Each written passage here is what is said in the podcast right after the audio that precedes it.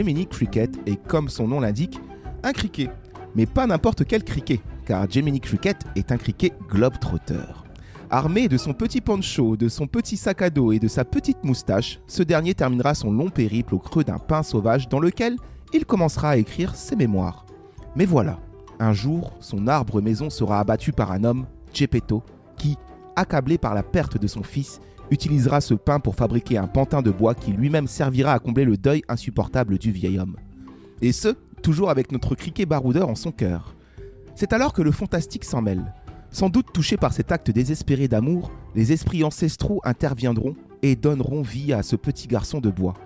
Dès lors, Pinocchio, car c'est comme ça que les esprits l'ont nommé, se laissera porter par son inconscience juvénile et partira en couille. Un temps marionnette esclave de cirque, un autre chasseur de baleines, Pinocchio vivra des aventures animées. Voilà l'histoire que l'on s'était imaginée après cette fée des films avec l'ABA du dernier Guillermo del Toro et Mark Gustafsson dans l'épisode numéro 101. Mais qu'est-ce que ça raconte en vrai? Douille ou pas douille Nos avis et ceux de la presse C'est parti pour le match retour de Pinocchio version Del Toro. Ça te fait mal quand on te tire dessus? Je ressens les blessures. La douleur est une simple information. Votre discours était très éclairant. Très éclairant? C'est du blabla, oui. T'intéresses à qui T'intéresses à quoi, toi Est-ce que t'en as de la considération Tu déconnes, non T'as aucune notion, t'as fait 40 films, t'as même pas assimilé un minimum de technique. T'es nul Bonjour et bienvenue dans le match retour du Pinocchio vu par Guillermo del Toro, un film de lui et de Mark Gustafsson, hein, ne l'oublions pas. Après vous avoir exposé nos attentes autour de Sabea, sont avec moi autour de la table pour revenir en avis sur ce film, ma team de marionnettes euh, mot. avec moi autour de la table, Clémence est là, salut Clémence, Salut qui était euh, la petite marionnette Ficello Je suis un vrai fromage Voilà, Oh, il y aura débat. William aussi est là. William, euh, la marionnette politique des conglomérats multinationales. euh, Je suis un vrai connard C'était Emmanuel Macron. Kevin est là aussi, marionnette musicale. Euh, euh, rock and roll. Rock and roll, yeah. James Hetfield, euh, Master of Puppet. Euh, salut Kevin. Yeah. Erwan aussi est là. Marionnette. euh, Marionnette, euh, marionnette. euh, Bretonne. bretonne. il était pas là pour la BA, mais Non. bon. Si vous comprenez pas ces présentations, c'est parce qu'on s'était présenté en tant que marionnette et moi marionnettiste dans l'épisode BA qu'on vous invite à aller écouter si c'est pas déjà fait. On va parler de Pinocchio, version Del Toro, il y a plein de choses à dire. Je pense que ce film a été enchanteur pour tout le monde autour de la table. Euh, on va tout de suite dire, hein, on va tout de suite le dire, c'est 100% de spoil. Hein. Oui. Ouais, direct. Puis de toute façon, l'histoire de Pinocchio, elle est déjà assez connue dans son ensemble, donc euh, on risque pas non plus de vous spoiler l'histoire en soi. Mais par contre, euh, ce film est assez original. Donc, si vous n'avez pas vu ce film, déjà, pourquoi? Pourquoi vous n'avez pas vu ce film hein? Allez le voir. Il est là sur Netflix. C'est gratuit en plus. C'est pas Ah. gratuit, c'est Ah non. 13,90€ Si c'est gratuit par quand tu, quand tu pirates le compte de ton pote, quoi. Mais Ouais. sinon, euh, Mais voilà, ou bien peut-être que vous êtes un fou furieux et que vous vous en foutez et que YOLO hein, Allons-y sans avoir vu le film, ou bien vous l'avez vu et dans ce cas-là, vous attendez qu'une chose, c'est de savoir ce qu'on en a pensé. Et oui, le monde attend, je le sais. Alors, les 100%, c'est dit, l'histoire vraie de la vraie réalité maintenant, parce que nous, on s'était fait un film avec cette petite BA qui était en fait un teaser, hein, parce que pour le rappeler, avant que je parte au Vietnam, on avait que ça, nous, de, de proposer par Internet, c'était cette petite bande-annonce, il y en a une autre qui est sortie entre-temps, mais bon, c'est trop tard, on avait déjà enregistré. Donc on s'était fait un film à partir de ça, donc c'est vrai qu'on se rapproche peut-être de la réalité, mais on va tout de suite savoir quelle est la vraie histoire de la vraie réalité avec, vous le savez, la roue de la chance, qui nous permet, avec le hasard pur, le pur hasard de savoir qui va résumer l'histoire de cette semaine. Et pour cela, je la lance tout de suite. La roue de la chance.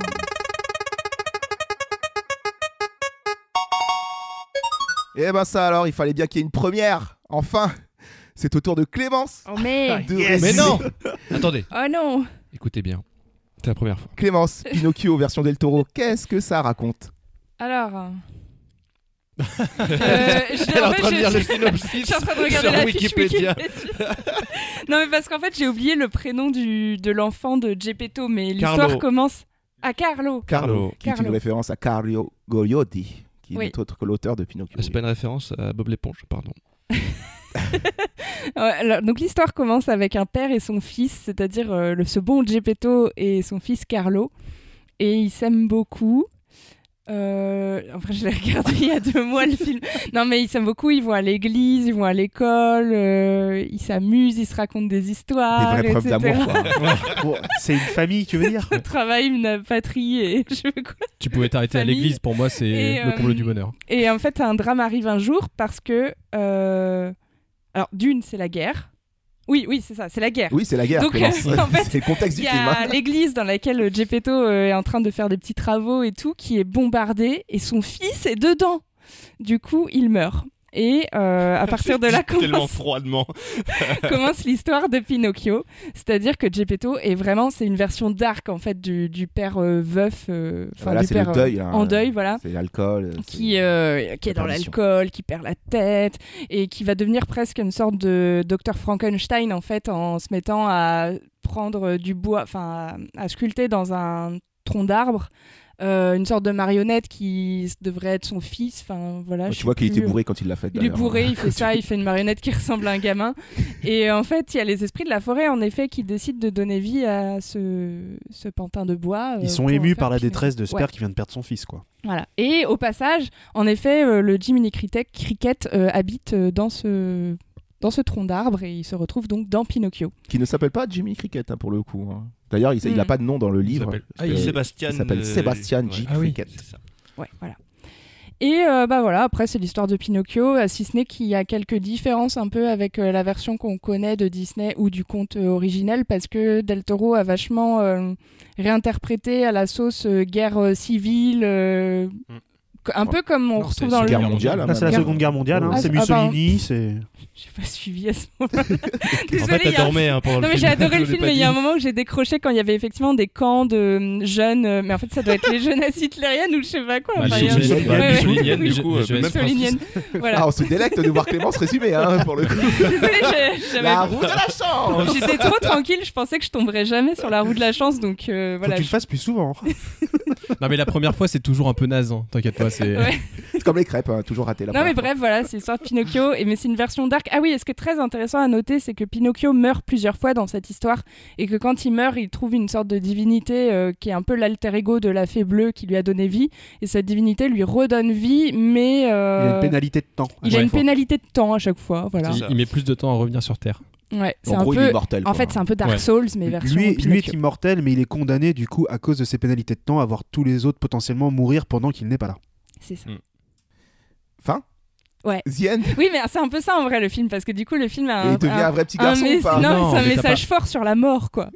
Mais t'as pas Ouais, parlé aussi de tout le côté. euh, Bon, après, tu me diras, ça c'est dans l'histoire de Pinocchio. Bon, Film- bah, Petit côté film d'animation, oui, on n'a pas précisé, mais oui, c'est un- c'est vrai qu'il y a ça, ouais. Ouais, putain, tu, te disais. Ok, ok, bah c'était l'histoire, euh, voilà, la vraie histoire de la vraie réalité, euh, version Del Toro, version Gustafsson. Parce que c'est vrai qu'on a tendance à l'oublier, hein, ça va faire l'effet, euh, l'effet euh, de l'étrange Noël de Monsieur Jack, cette histoire. On le connaît, ce Gustafsson Il a fait des choses qu'on. Euh, Il fait un- une adaptation de Mark Twain, je crois, en stop motion. il a fait, ouais, il a fait ça. plusieurs séries euh, dans, dans le même style stop motion aussi pour la télé. Mais plus underground, du coup, c'est pas ouais, un, c'est plus un habitué du blockbuster. Ouais, je pense que Côté américain la connaît. technique du film. euh, Ouais, c'était la caution technique pour, pour Del Toro, il s'est entouré de quelqu'un qui savait faire ça. Alors, on va vous tout de suite vous, donner euh, nos avis, évidemment, vous le savez, mais avant toute chose, on va d'abord comparer ce teaser BA qu'on avait nous décortiqué euh, dans notre épisode BA avec euh, le film Netflix. Et c'est la rubrique qui arrive tout de suite. C'était une douille. C'était pas une douille. Le douille ou pas douille, ce film nous a. Enfin, cette BA plutôt, nous a-t-elle douillé? Et. Suspense. Suspense. euh, Tour de table. Kevin, je vais commencer par toi. Allez. Douille ou pas douille? Bah, c'est pas une douille. euh, J'ai eu le film auquel je m'attendais, en tout cas d'un d'un point de vue esthétique, d'un point de vue euh, force émotionnelle, mais ce serait peut-être même une douille positive parce que c'est allé, je trouve, encore plus loin que ce que j'imaginais, notamment avec la contextualisation du film. On en parlera, j'imagine, après.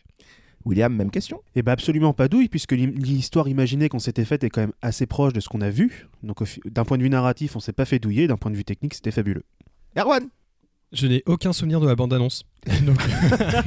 Donc je vais dire euh, douille positive dans le sens où par rapport à, à l'histoire que je connaissais de Pinocchio, parce que ça joue aussi dans la hein, quand tu connais déjà l'histoire, euh, Mhm. forcément euh, ça aide. Euh, C'était assez fidèle et même euh, interprété à la sauce del Toro et dans un contexte euh, que je trouvais plutôt, euh, plutôt sympa. Sympa, la guerre. La guerre. Moi j'adore. Des bons souvenirs. La guerre, la Guerre mort. mondiale, euh, Mussolini, c'était un proche d'Hitler, je sais pas si tu connais. euh. Oui, oui, j'en ai entendu Grand parler. Jadis. Grand, grand peintre, effectivement. Clémence, douille ou pas douille? Pas douille, euh, c'était aussi fabuleux que ce que j'attendais à la hauteur. Et toi, Romain? Bah, pareil, un pas douille, euh, pas douille évidemment. euh, on parlait de Guel Toro, on parlait l'animation, voilà, deux choses qui combinées euh, me laissent rêveur et ce film m'a embarqué euh, dans un dans un voyage euh, que j'imaginais, oh, peut-être pas douille positive même, parce que vraiment, oui, c'était au-delà de mes espérances, c'était encore plus fort que ce que je le pensais, en voyant ces petites images que nous on avait analysées, et non, c'était vraiment enchanteur, et en plus encore fait d'une manière ultra intelligente que seul Guillermo del Toro, lui seul a, cette maîtrise-là. Euh, rentrons tout de suite du, coup dans la critique. hein. Je pense qu'on est sur un carton plein pour, pour Guillermo. Ce qui d'ailleurs, je pense qu'on va le soutenir pour les Oscars, hein, parce que c'est un des oui. films qui est nommé euh, au film d'animation pour Oui. les Oscars qui arrivent là prochainement. Euh, moi je le dis tout de suite, c'est le, prochain Oscar du. Oh, À égalité avec Avalonia, je crois. hein. je ne crois Euh, pas. Il y a match en vrai. hein. Il y a, il y a Faut- match, faut pas vrai, On va aller écouter notre épisode match retour de Valonia. Non, bah non, bah non, je pense que là pour le coup Disney va tomber de haut. Quoi qu'il y a le chapeauté 2 qui est en face, et apparemment c'est Qui une. est apparemment Alors, très bien. C'est pas. Et bah, je l'ai vu. Et alors? J'ai passé un très bon moment et techniquement, c'est très très beau. Ah, euh, bah, je pense que ce sera ça le vraiment le vrai duel parce C'est vrai, le vrai ça. J'ai eu que des bons retours pareil. Ouais, aussi. Avalonia, c'est c'est de la merde à côté. hein. Mais bon, Pinocchio est quand même au-dessus, euh, disons-le, et disons pourquoi. Pourquoi Pinocchio est au-dessus? William, j'ai envie de te lancer en premier. Ouais, et bah déjà en termes de narration, euh, en effet, le- le ré- la réadaptation de Pinocchio par Del Toro est quand même euh, sublime, même en termes de thématique abordée. Le deuil, c'est quelque chose qui n'est pas vraiment abordé dans le conte original, j'ai l'impression. Mm. Et je, je trouve que cette, cette ambiance douce amère que tu as du début à la fin, on a, on a dit qu'on avait le droit de spoiler. Hein. Oui, on a Oui, 100% spoil. Bah, donc à la fin, bien entendu, euh, la mort de Geppetto et, euh, et Pinocchio qui est finalement condamné à errer sur une planète où il va voir euh, les gens dont il va, auxquels il va s'attacher mourir, forcément ça, ça rend euh, une espèce de d'ambiance douce amère tout au long du récit qui m'a beaucoup plu, ça m'a beaucoup touché. Et j'étais toujours en empathie euh, profonde avec ce personnage. Et euh, techniquement, c'est magnifique. hein, la stop motion, elle est réalisée de manière euh, parfaite. Il y a des plans qui séquences, notamment la présentation de, tout le cirque là, qui est ça, c'est incroyable. Les personnages secondaires sont très bien écrits. J'ai un petit bémol sur un personnage, c'est le fils. Euh, bon, il y a une espèce de mère dans le village. Il a un fils qui, est assez important puisque c'est la connexion euh, amicale de Pinocchio. Il arrive d'ailleurs à, à le faire changer d'avis. Puisqu'au début, c'est son, son agresseur, son, Son rival. Ouais, son rival qui le bully un petit peu, puis à la fin ils deviennent amis, puis il arrive même à le faire changer de mentalité. Parce qu'on parle des on a parlé des jeunesses mus- mussoliniennes euh, quand on a parlé du, quand on a résumé le film au début, et c'est vrai qu'il y a toute une question d'embrigadement autour de la guerre, et il arrive, Pinocchio arrive à faire changer les enfants de son âge, alors qu'il n'est pas lui-même humain. Donc, il comprend peut-être mieux l'humanité que les humains eux-mêmes. C'est une thématique qui je trouve assez, euh, assez belle, assez profonde et bien traitée par, par, le, par, le par les deux réalisateurs. Mais ce personnage disparaît à un moment. Donc le camp mussolinien est, est attaqué. Mm. Et puis il disparaît. Alors est-ce qu'il est mort? Est-ce qu'il est pas mort? J'aurais aimé qu'on entende parler de ce Bah, il personnage. me semble que Ah, dans il le- prend une bombe, non? Bah, il est. Il y a une bombe qui tombe sur le camp et puis Pinocchio est éjecté. Il est. Bah, je crois que dans l'œuvre originale ou même dans le, dans le Disney, c'est pareil, hein, il disparaît parce que c'est l'équivalent du rouquin, Oui, oui, oui. Crapule, je crois, il s'appelle dans, Ouais. Oui, c'est l'équivalent de l'île aux enfants. Quoi, en Celui fait. qui devient un âne l'île aux avec enfants, Pinocchio, que ça. Donc j'a- j'aurais aimé voir un, un petit peu plus ce, ce- ce personnage. J'ai vraiment aimé euh, toute cette euh, thématique-là abordée, toute cet arc narratif-là. Après, tout est magnifique. Hein. Monstro, je l'ai trouvé génial. euh, toute la... Même ce qu'on disait, euh, toute la thématique autour du, de la temporalité. Ce Pinocchio qui est, qui est malheureusement destiné à, à voir le temps s'écouler. Et puis en plus, quand il meurt, il voit le temps s'écouler de plus en plus lentement. Pour lui, les autres, eux, vont voir leur temps s'écouler normalement. Tu vois. Je sais pas, j'ai trouvé ça vraiment génial et j'ai été très touché par le film. C'est vrai que ça, c'est quelque chose qu'on n'avait pas nous vu dans la bande-annonce parce que tout simplement ça y était pas. C'était ce côté contextuel, c'était le côté de la guerre. euh, cette Italie euh, sous l'emprise de Mussolini à l'époque, euh, bah, en gros tout ce nazisme montant, ce fascisme, fascisme montant plutôt. C'est vrai que là c'est un contexte que nous, on- moi je m'y attendais pas du tout et ça m'a surpris. Mais en même temps, enfin ça m'a surpris sur le coup et après je me suis dit on reste quand même sur du Del Toro qui a mis ça aussi dans le labyrinthe de Oui, Pan puis- ou même dans les Chines du diable. C'est souvent des contextes dans, dans lesquels il met ses histoires pour pouvoir appuyer euh, une idée qui est là et rendre le fantastique en gros au, au service de, bah, de- bah, d'une opinion politique quoi. Et ça, et ça, voilà, ça recontextualise en fait une scène déjà connue qui est dans le, dans le, dans le Disney, c'est quand il se met à chanter euh, euh, quand, euh, sans, aucun lien, je me tiens bien, etc. Qui est finalement qu'une scène de d'humour pur et un peu de, de brutalité dans le Disney, mais là ça devient, on parle de propagande. ça sert un propos politique et ça change complètement la scène. Avec un vrai P au visage de Mussolini. Exactement. Et en fait, vraiment, ça change complètement le discours politique du film. Et là-dessus, bah, c'est brillant. Et ça, c'est quelque chose. Toi, tu me disais en off, Kevin, que, qui t'avait euh, qui t'avait euh, bien marqué aussi, le fait qu'il ait mis ça dans ce contexte-là et que du coup, ça faisait ressortir encore plus bah, toutes les thématiques de Pinocchio qui sont peut-être un peu trop euh, édulcorées, un peu trop enfantines dans les autres adaptations qu'on a pu voir avant. Quoi. Bah, c'est vrai que pour le coup, ils en, on en parlait peu euh, dans les autres adaptations, même dans celle récente de Matteo Garonne que je vous conseille, qui est très très belle. Euh, mais surtout que euh, je sais pas si vous avez vu récemment, il y a euh, le youtubeur Bolche Geek, euh, si vous aimez son travail, qui a fait euh, une vidéo sur Pinocchio et qui sur le, en gros aussi la figure de Pinocchio dans l'histoire. Et Pinocchio a été utilisé par le régime fasciste comme instrument de propagande pour inciter les jeunes justement bah, à suivre ses valeurs. Donc euh, je trouve ça extrêmement malin de la part de Del Toro de recontextualiser ça euh, dans euh, l'Italie fasciste et en plus de dévoyer, de faire un pied de nez un peu à la volonté du fascisme d'avoir utilisé Pinocchio pour inciter les enfants à l'obéissance. Alors que finalement, et c'est ce qu'il disait Del Toro dans une interview que j'ai lue récemment, c'est qu'il voulait que Pinocchio soit un film sur la désobéissance justement. Et pour moi, c'est vraiment un film qui est engagé. Finalement, c'est un film qui qui est même pas si enfantin que ça en fait quand on l'analyse vraiment quand on décortique le truc c'est pas un film pour les gosses. Enfin tu peux le regarder avec tes gosses ils vont pas être traumatisés mais c'est vraiment euh, pour moi c'est une fable poétique. Euh, une fable politique pardon mais poétique aussi bien sûr n'est-ce pas? Et euh, c'est pour ça que c'est fort et c'est vraiment pas étonnant de Del Toro parce que en vrai quand tu regardes son cinéma à part les gros euh, films de divertissement qu'il a pu faire juste pour, euh, pour le plaisir comme Pacific Rim par exemple ou Blade 2 Et encore, et encore hein. encore il y a un petit On va pas message creuser là-dessus parce que bon, on pourra en parler des heures, mais il y a quand même un petit truc quand même. En tout cas, le positionnement euh, de Del Toro contre, euh, contre les extrémismes politiques, euh, contre le fascisme, contre, bah, Oui, c'est une thématique qu'il avait déjà abordée. hein, l'anti-liberté. C'est un truc qui lui tient vraiment à cœur. Et euh, je trouve ça beau qu'il ait réussi à le faire passer d'une manière aussi jolie, aussi belle et aussi puissante, parce que c'est avec le rêve, avec l'imagination, avec le fait, avec sa volonté, lui, de réenchanter le monde, bah, que ça passe le mieux. Et. euh, et puis voilà, ce film est magnifique pour ça. Je vais pas revenir sur tous les détails techniques parce que je pense qu'on est tous d'accord dessus que c'est magnifique. La stop motion, tu la vois même pas. Elle est tellement bien faite que tu la vois pas. Et ça, c'est un, euh, tu sais que c'en est parce que tu as la matière. Euh, tu as une vraie corporalité dans tout, dans tout ce que tu vois, mais euh, c'est d'une fluidité, c'est d'une intelligence d'éclairage, de mise en scène qui, euh, qui est du fruit de Del Toro et de Gustafsson, mais c'est juste un travail magnifique pour un fond superbe. Donc euh, vraiment, moi, je vote, je vote pour Pinocchio à l'Oscar. quoi. Ah euh, non, mais c'est sûr. Moi, je Tu l'avais même mis en numéro 1 de tes films de l'année. Et hein. était numéro 1, mon top 1 fait à BA de cette année. ouais. C'est vrai, c'est vrai, c'est vrai. Comme quoi, hein, un grand film euh, vu par un grand réalisateur, enfin une grande histoire vue par un grand réalisateur, ça donne euh, un petit chef-d'œuvre. Qu'est-ce qu'on a pensé, toi, Erwan, de ce film Netflix? Non, mais pas grand chose à rajouter, hein, je suis d'accord avec vous tous. Euh, tu parlais de fable politique, je trouve c'est. Enfin, et c'est un peu en lien aussi avec ce que William disait, c'est qu'en fait, Pinocchio, un- il a un côté un peu candide, quoi.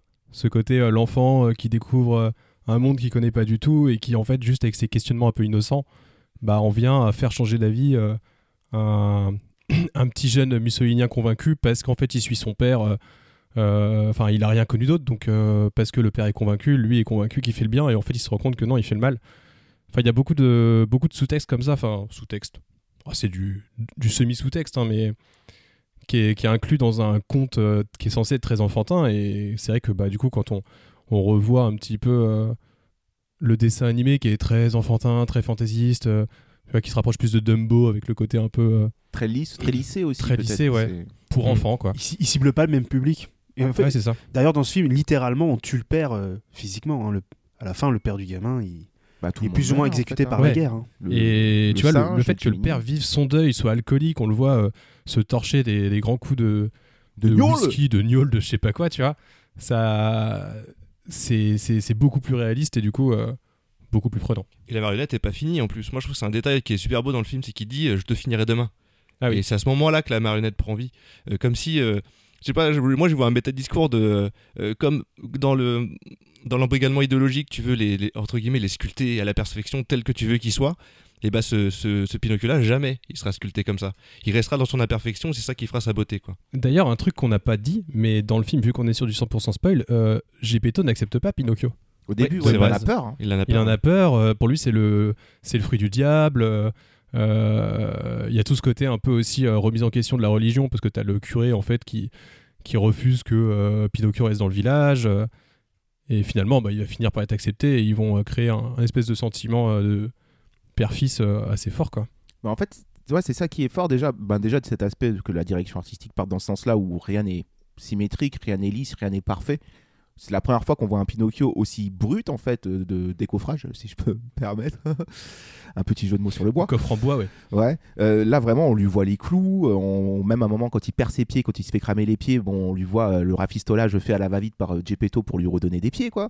Euh, Il y a vraiment cet aspect-là de, de montrer que ben, physiquement, c'est pas quelqu'un qui est parfait. Intérieurement, c'est pas non plus quelqu'un qui est parfait, mais c'est là où il va pouvoir le plus se lisser au fu- fur et à mesure parce que c'est euh, à la fin du film, il a, quel âge Pinocchio? Il doit avoir quoi? Une semaine? Il a, dû se passer une semaine, un truc comme ça? C'est quelqu'un qui est très jeune encore et qui a du coup euh, beaucoup de choses à apprendre sur euh, bah, ce que c'est la vie déjà pour commencer. hein. Donc on a toute la naïveté d'un enfant au départ et qui dit naïveté d'un enfant dit turbulence, dit un vrai ouragan dans l'atelier de Gepetto et un vrai ouragan dans le village et tout, c'est normal. Et donc je trouve, ça, ultra bien mis en scène dans le sens où au fur et à mesure qu'il devient entre guillemets plus mature, même s'il reste physiquement qui il est, même s'il reste un monstre de foire, entre guillemets, ce qui est aussi une image chère à Del Toro, hein, on l'a pu le voir dans, plusieurs de ses films, euh, il va réussir à devenir beau, il va réussir à toucher le, cœur des gens, et même encore plus quand il sera confronté à des sujets qui vont devenir très dramatiques, comme la guerre, et comme euh, je, repense à cette scène où on, demande justement à son ami de, le tuer, en fait. On a atteint le climax à ce moment-là dramatique, je trouve, du film. On, on tend un, un- un flingue à son ami, je, je n'ai plus le nom de, de ce petit garçon-là. On lui dit, bah vas-y, tue Pinocchio, alors qu'ils sont devenus amis juste avant. Comme quoi, euh, face au fascisme, il n'y a rien d'autre à faire que. Ben, Se rebeller. C'est ce qu'il fait d'ailleurs. oui, il se rebelle contre il son se père. rebelle, mais au final, euh, il perd, quoi. Et c'est euh, là que c'est là que très très dur à vivre. Et, et moi, j'ai adoré le fait que on ne lise pas tout ça, qu'on ne nous montre pas déjà visuellement, et qu'on et qu'on nous montre aussi que dans la vie, ben, il y a la mort qui en fait partie et qu'il faut l'accepter pour pouvoir avancer. Que ce soit la mort des hommes envers les hommes ou que ce soit la mort naturelle d'un père qui, qui part, tu vois. C'est Ou d'un fils qui meurt et ça, j'ai- trouvé ça ultra mature et je trouve ça encore plus intéressant à montrer à un enfant qu'une version de Disney. Je, je pense notamment à la toute dernière de Zemeckis qui a complètement raté le coche de ce côté-là, qui, qui a perdu en gros toutes les thématiques de Carlo Golodi. Et, euh, et on, on a perdu tout ça et je trouve que euh, bah, je, trouve, je trouve cette œuvre euh, déjà magnifiquement belle, hein, avec euh, encore un, un bestiaire que, de monstres, entre guillemets de monstres, mais je pense aux, aux fées, aux fées bleues ou à Monstro ou, ou à Le tout singe, ça hein, le singe qui ouais, et, qui, et qui répondent à, à la passion euh, à- à- de, de Guillermo qui est, euh, qui est contagieuse à chaque fois qu'on voit ses films. On ne peut qu'aimer le cinéma parce que c'est c'est une personne qui aime le cinéma et qui, euh, malgré tout, euh, ne- j'ai l'impression qu'il courbera jamais le dos face à des, des grandes boîtes de production qui lui diront peut-être à un moment fais attention, fais- fais-nous ça, fais-nous ci, mets-moi de la censure ici ou quoi. Mm. Et le fait qu'il ait réussi à sublimer Pinocchio pour ce côté-là, je trouve que c'était l'œuvre parfaite pour lui. Et euh, j'ai hâte de voir ce qu'il va faire ensuite parce que là, j'ai lu un, un dernier article dernièrement, c'est peut-être une rumeur encore, mais qu'il utiliserait ce procédé de stop motion, euh, ce procédé pour lequel il est tombé amoureux, pour faire son Arlésienne qui est Les Montagnes Hallucinées de Lovecraft. Et donc, euh, ce serait très cool à voir. Enfin bon, bref. Voilà, c'est malin respect, parce euh, que c'était le budget qui faisait peur au studio. hein. Donc euh, le faire en stop motion, ça lui permet euh, d'avoir une petite réduction là-dessus. hein. Ouais, ben, ça lui a donné en tout cas une liberté assez folle. Mm. Et toi, Clémence? Bah, en fait, vous avez tout dit. hein. non, en fait, ce que j'allais dire, c'est ce que tu viens de dire, euh, Romain. Je suis complètement d'accord. Euh, J'ai adoré retrouver euh, la patte Guillermo del Toresque dans cette manière de mettre en valeur des personnages qui sont différents, quoi. Euh, comme tu disais, tu parlais de bêtes Les de foire.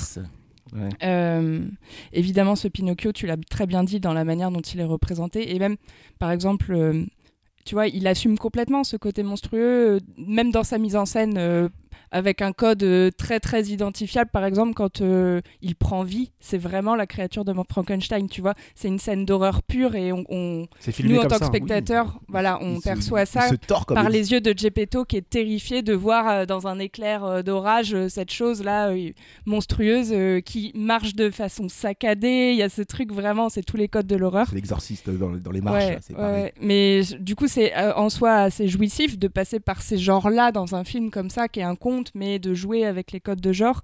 Et en plus, bah, ça renvoie à ce que tu disais, c'est qu'il il valorise énormément ses personnages. Et en effet, quand on fait le conte, euh, les personnages principaux de cette histoire, ce qui est déjà le cas dans le conte de base, mais là, il l'a encore plus euh, valorisé, c'est euh, un singe. euh, un peu roublard, mais qui finalement devient gentil, un singe de cirque, quoi, qui ne parle pas. C'est Jiminy Cricket. Moi, ça m'a fait beaucoup rire. Je fais une petite parenthèse sur ça, mais je l'ai trouvé hyper attachant, Jiminy Cricket. Tout ce petit leitmotiv un peu humoristique euh, du fait qu'il en prend plein dans la gueule à chaque fois. Je sais pas si vous vous souvenez, il se fait écraser euh, Mhm. par les bouquins, euh, il se prend tout, euh, la porte et tout. Enfin, Ouais, c'est la petite caution c'est un quoi. petit insecte, ouais, mais voilà, mais, c'est un vrai personnage en même temps à part entière qui fait partie de l'histoire et, euh, et j'ai trouvé ça hyper touchant en fait d'amener cette touche euh, d'humour et, et de sympathie avec ce personnage. Petit petit taquet à Disney en plus avec ce perso, moi je trouve, euh, parce qu'à chaque fois qu'il commence une chanson, il se fait écraser. Ouais, Oui, oui, c'est vrai. vrai. Il y a, y a pas mal de petits tacles à Disney. D'ici. Ils ont eu l'intelligence de de le décorréler de l'histoire de Pinocchio parce que très rapidement, Pinocchio lui dit Je vais pas t'écouter en fait. Et lui, il est là plus comme un support, presque parfois plus pour Gepetto que pour Pinocchio. Et Ouais. finalement, Eh oui, parce que c'est qui est- d'ailleurs qui lui donne la mission. Mais lui, il est juste en mission. On lui a dit, tu veilles sur Pinocchio. Ouais. Et en fait, c'est la caution spectateur. Il, il nous raconte l'histoire, on voit aussi l'histoire à travers ses yeux à lui. Il, prend presque jamais parti avec Pinocchio et j'ai trouvé ça vraiment cool qu'il soit en dehors de l'histoire, qu'il soit un témoin comme nous de l'histoire. J'ai apprécié vraiment toute cette galerie de personnages qui est hyper euh, intéressante et qui fait complètement écho à voilà, cette habitude de Del Toro de mettre en avant des monstres, mais de montrer que c'est pas forcément les monstres qui sont les méchants.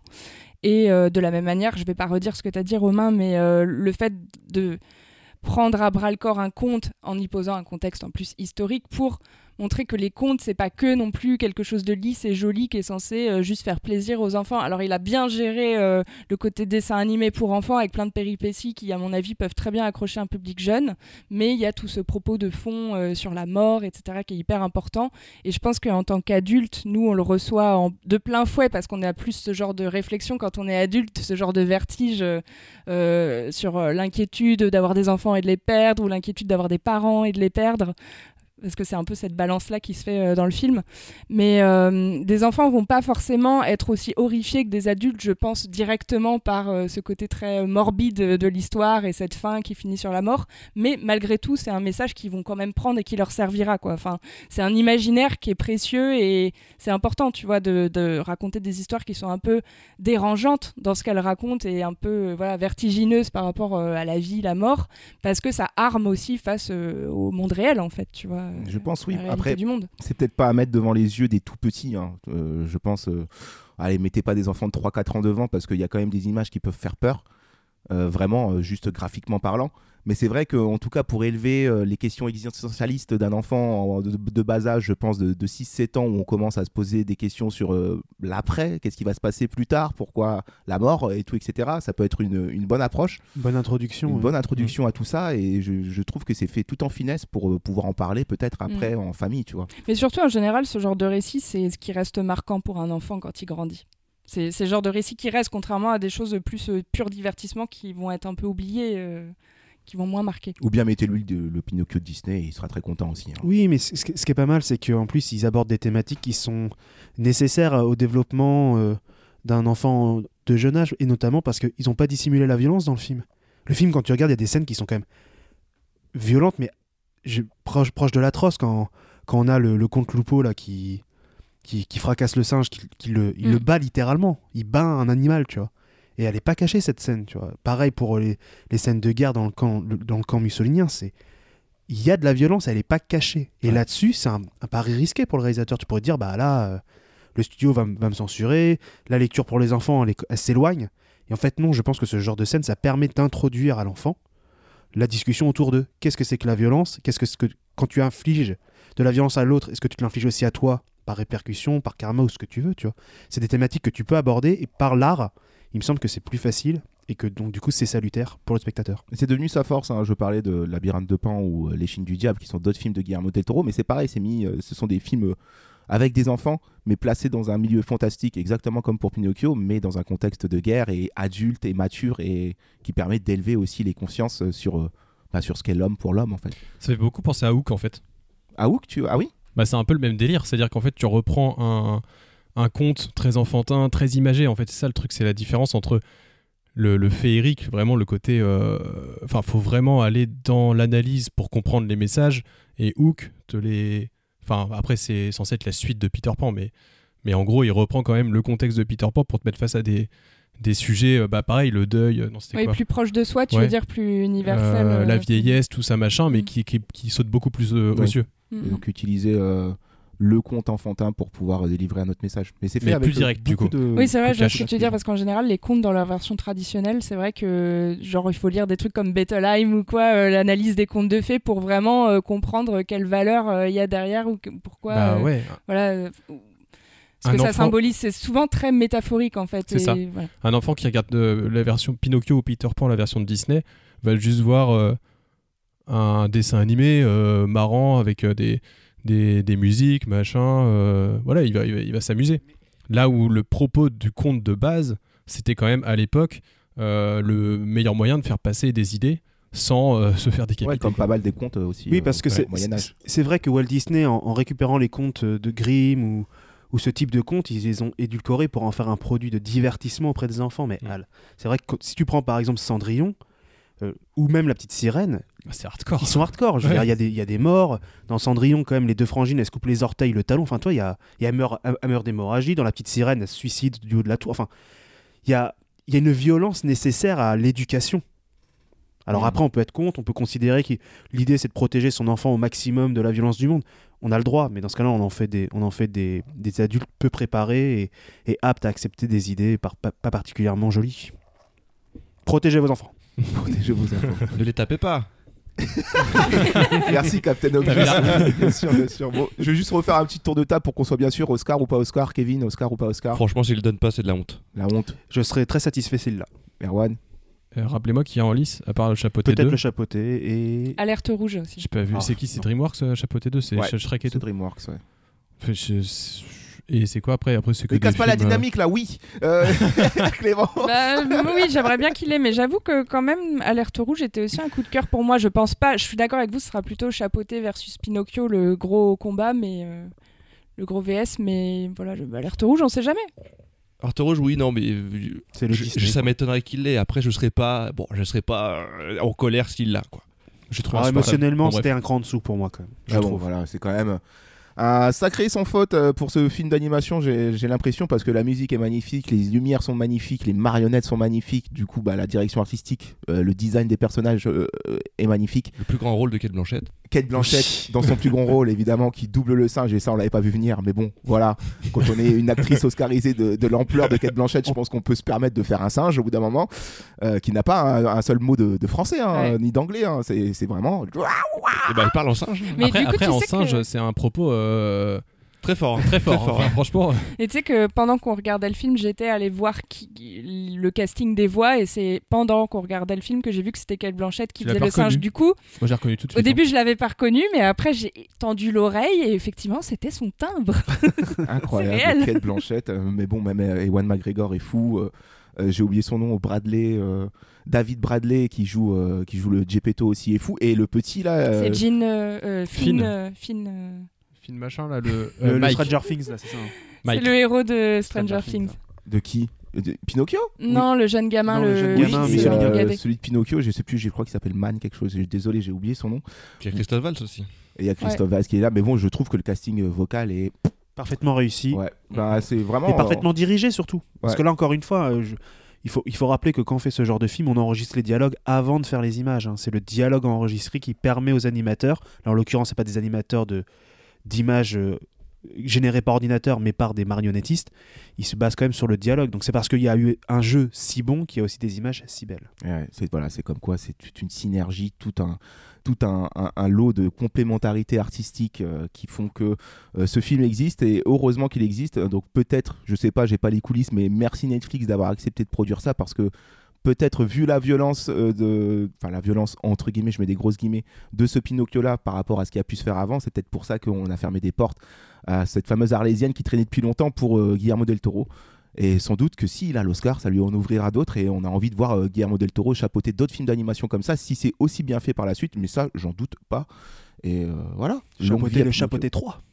peut-être, peut-être qu'il chapeautera le chapeauté. Euh, voilà, ça c'était nos avis, en tout cas dithyrambiques euh, pour ce Pinocchio là, version del Toro, version Gustafsson. Euh, Qu'en pense la presse? Euh, Peut-être qu'on va sombrer là dans les méandres de ce que nous faisons de mieux en France. Du mépris. Le mépris. mépriser, Le mépris du film d'animation, car ce n'est pas du vrai cinéma, Chercher la petite bête au cœur de l'écorce. Allez, c'est parti pour la. Revue de presse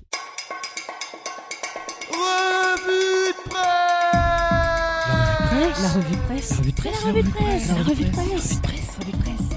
La revue de presse. La revue de presse. La revue de presse Et comme à chaque match retour, c'est Kevin qui a pris sa hache et qui est parti euh, couper comme ça Tout à fait. ces petits articles de Je, presse. je n'ai tué aucun journaliste, je vous rassure.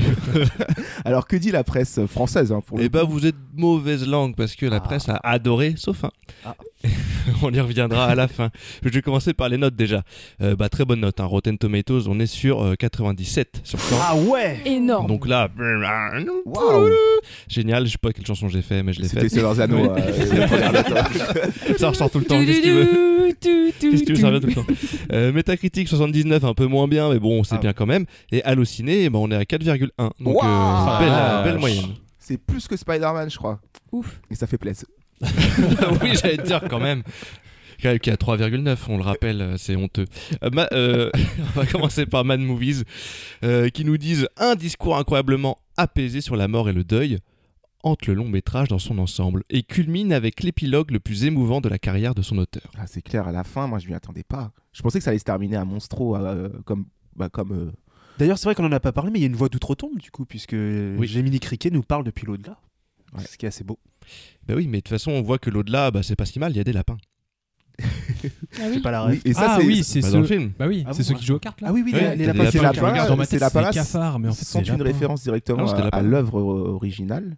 euh, parce que c'est des lapins qui portent un moment un cercueil euh, dans les dessins Mm. qu'on peut voir dans. Ouais. Bah voilà, c'était une petite Avec référence. une très belle à, chanson, euh, d'ailleurs. Première, chez Del Toro, on le sait, tout est spectacle et en revenant aux arts forains, il aime à replacer le cinéma à ses origines supposément impures, où le mensonge et les faux semblants en mouvement servaient alors à séduire le tout venant. Mm. Puisque tout souci n'est que simulacre, parlons du mensonge qui fait rallonger le nez de la marionnette, une excroissance censée punir l'insolent. Pas pour Del Toro, qui érige non pas le mensonge mais bien l'imaginaire comme l'une des seules forces capables de nous faire conserver notre âme d'enfant. En trahissant Collodi, Del Toro a rendu toute sa raison d'être à son personnage sublime. C'est très bien dit. Cette critique m'a donné des frissons. Ouais, moi beau. aussi, C'est bizarre. Bravo euh, à celui qui a écrit, écrit ça. Et c'est vrai qu'on n'a pas parlé des mensonges, mais bon, vous savez quoi. C'est vrai qu'on n'a pas mais c'est vrai qu'on n'a pas mais cette critique euh, fait écho à ça, mais on n'a pas parlé du fait que c'est justement le mensonge et Qui du les coup sauve. l'imaginaire qui sauve Mm, Qui mm. sauve le groupe à euh, un moment. le groupe euh, Oui, comme de dans Shrek. de, Mostro. Monstro. Parce que au fond, le les gars, ils cinéma n'est-il pas que C'est de mensonges. T'as dit, t'as dit quoi toi? Comme dans Shrek. Shrek 2 Ouais. Il porte un string. Eh les gars, ils portent un string. La première Non, fois que j'ai vu cette scène dans Shrek 2, j'étais mort de rire. Elle est incroyable. Oui, elle est trop bien. Incroyable. Très belle version de Pinocchio. C'est vrai, c'est une très bonne version de Pinocchio. Mais euh, pour revenir aux arts forains euh, qui, a- qui introduisent cette, euh, cette magnifique critique, hein, bravo encore. Euh, c'est vrai que là, c'est son délire en ce moment. Après Nightmare Alley, euh, on, on a tout le passage au cirque et puis même euh, on peut retrouver l'art forain dans l'ensemble du film, même on- si, on, si on veut. En tout cas, voilà, il a réussi à, à piocher hein. chez les frics. hein. D'ailleurs, les si vous frics, aimez les euh, films de Frix, il y en a un qui est sorti l'année dernière, italien, qui s'appelle Frix, que je conseille. C'est un Freaks très- Out, out euh, oui, Freaks Out, ouais. Freaks Out, ouais. Je l'avais- pas mis dans mon classement parce que je m'étais dit que personne n'avait peut-être en- n'en avait peut-être entendu parler, mais c'est un très bon film là-dessus. Et si vous aimez les frics, vous pouvez aussi regarder Santa Sangre de Jodorowsky. Excellent Oh, film sur oui. les frics. Oui. Et voilà, Référence Les comme balades ça. attristés aussi. Balade Bien sûr. attristée, euh, De... Il y en a une autre là. Allez, Comment un petit film de s'appelle frics. Comment il s'appelle le réel de balade attristés Et bah, il s'appelle euh, Alex de la Iglesia. Alex de la Ah oui, il y a Alex aussi le très bon La Ligue des gentlemen euh, extraordinaires, non? Hum, allez, écran large maintenant. Moi, je mange des frisques. C'est bon. Ah waouh, Ça va. c'est le micro, Ça y est. ça part. On fait des belles recos et puis voilà quoi. Euh, écran large, le cinéaste fait de son long métrage une anomalie, un monstre technique sublimé par ses designs évocateurs et des plans dont la complexité impressionne régulièrement. Sa stop motion n'en est que plus imperceptible, tout en demandant paradoxalement à être vu. Après tout, Del Toro sculpte le mouvement, anime l'inanimé comme Geppetto, dont il souligne le talent d'artisan dans un prologue aussi surprenant que déchirant. Pinocchio est un bonheur d'animation au service d'un récit bouleversant sur la mort et le deuil. Guillermo del Toro s'est pleinement réapproprié le conte pour en faire une adaptation qui ne ressemble qu'à lui.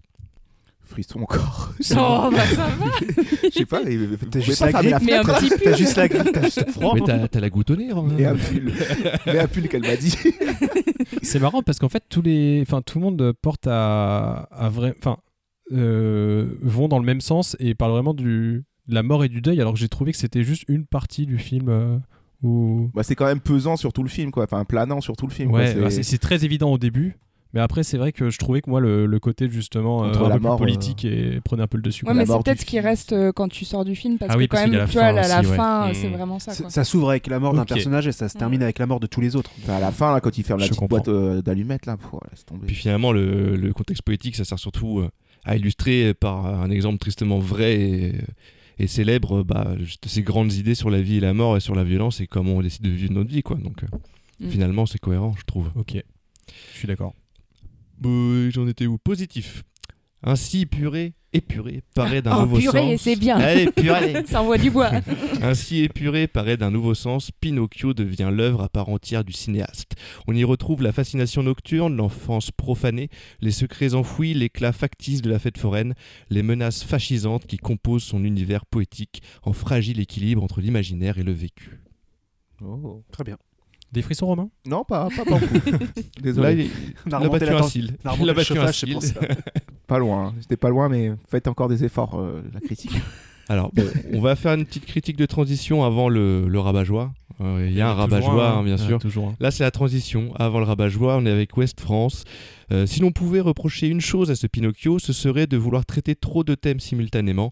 Résultat, le film s'essouffle au milieu de ces deux heures un peu trop riches. Malgré tout, l'émotion et la poésie prennent le pas sur ces menus défauts pour offrir un résultat qui va bien plus loin qu'une jolie fable pour enfants.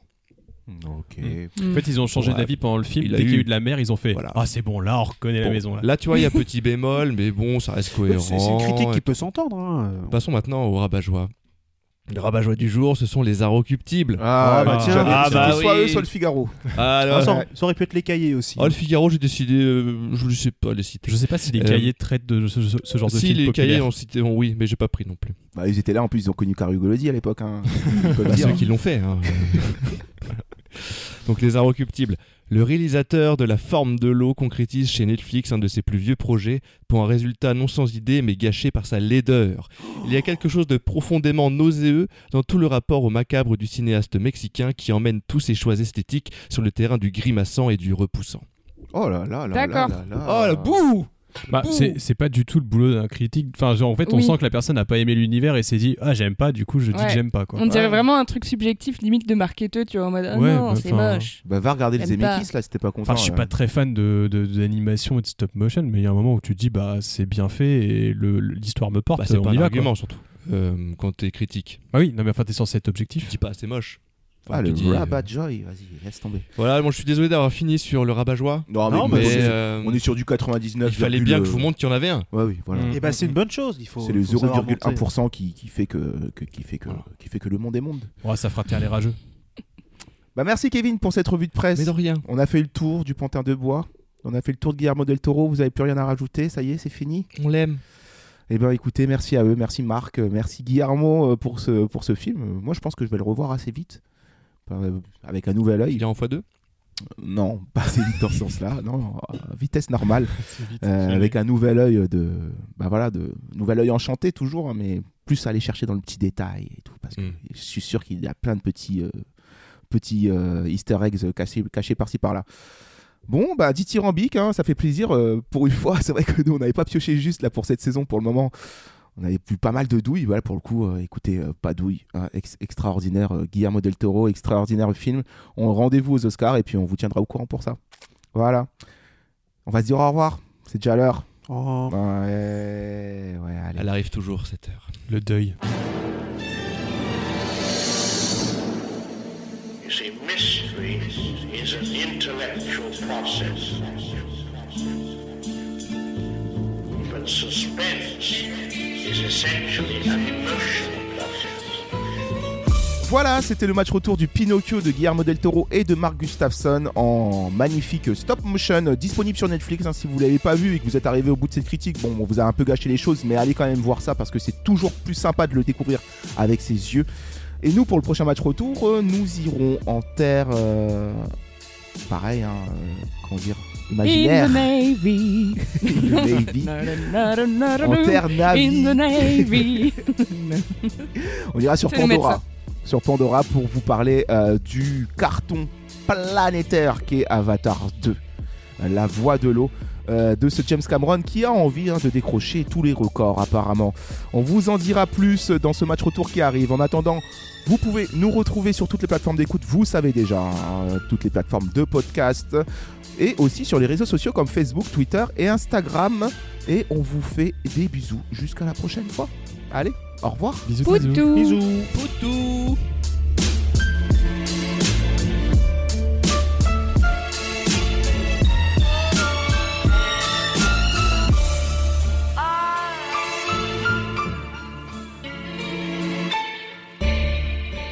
Arrivederci. Arrivederci. Arrivederci. Arrivederci.